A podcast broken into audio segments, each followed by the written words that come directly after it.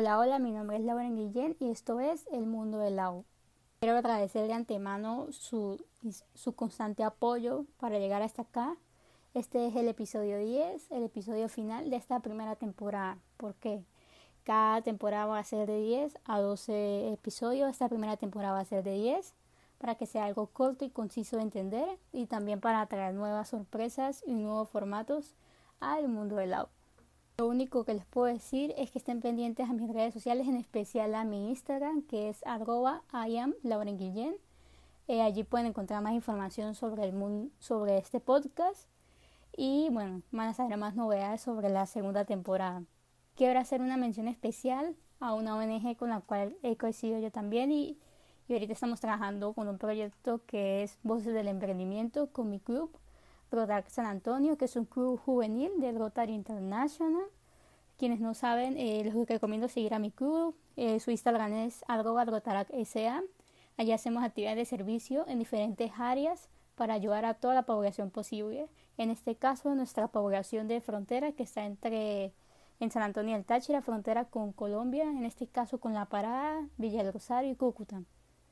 Por allí estaremos hablando temas de emprendimiento en las diferentes áreas y ámbitos. Por si les interesa, váyanse al Instagram de mi club, SA, para que estén pendientes de más información. Hoy hablaremos sobre minimalismo como un estilo de vida. Esto no es de que dejemos de tener cosas y nos quedemos con lo básico y lo que creemos que es esencial, no. El minimalismo trata de facilitarnos la vida sin causar tanto ruido en nuestro entorno. como cómo evitamos el ruido de nuestro entorno, siendo ordenados, teniendo las cosas que realmente son esenciales, entre comillas, o que realmente tienen un propósito o un uso para nuestro día a día.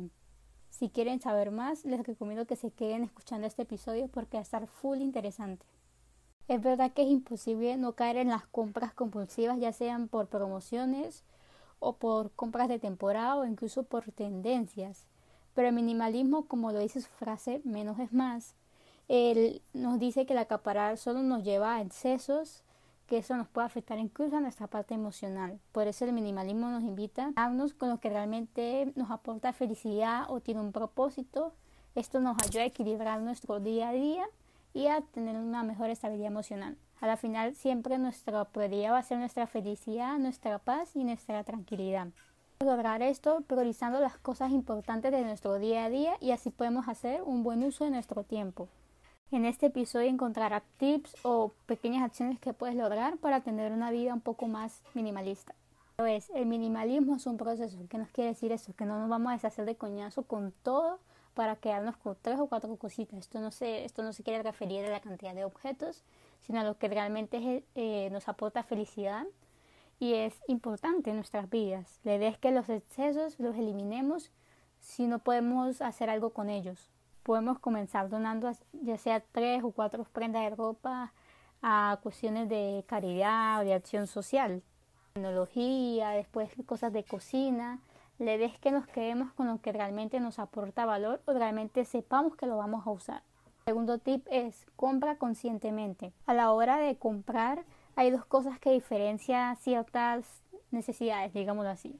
El lo quiero que habla de llenar un vacío, ya sea para recompensarnos por X o Y que ojo, está bien hacerlo, no digo que no, pero hay que saber hacerlo de manera justa, que no nos afecte a nuestro bolsillo y al final nos cae un gasto extra.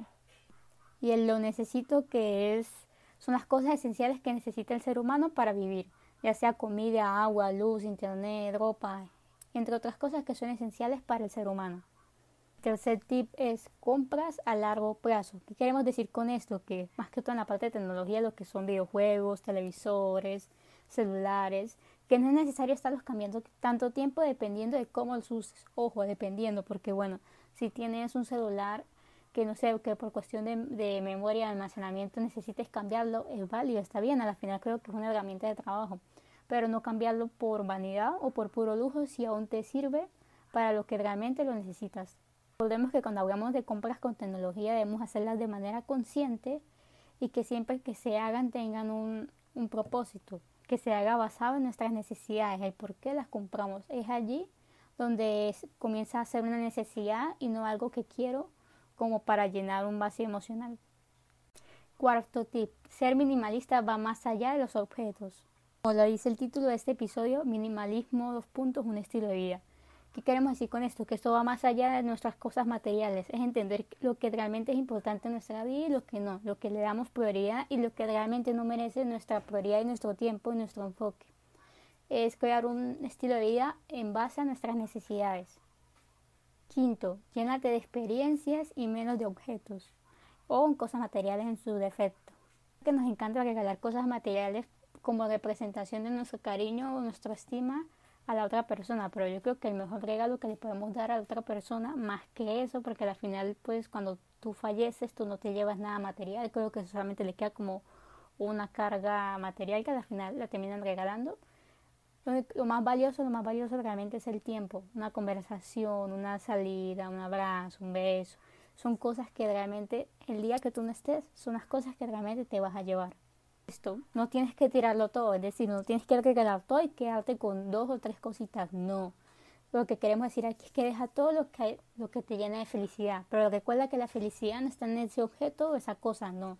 La felicidad viene de ti y la exteriorizas o sale a relucir cuando tienes algo en tus manos. En tu caso puede ser, no sé, eh, tienes la ilusión de tener una cámara nueva y cuando la tienes sientes eso que ya sentías en tu corazón se, exterioriza por medio de la emoción de tener eso en tus manos. A eso me refiero, a que la felicidad siempre va a estar en tu interior, pero conecta con algo que está en el exterior, ya sea algo material, ya sea un algo de tecnología, algo de cocina, lo que sea, lo que sea que les ayude a expandir su felicidad.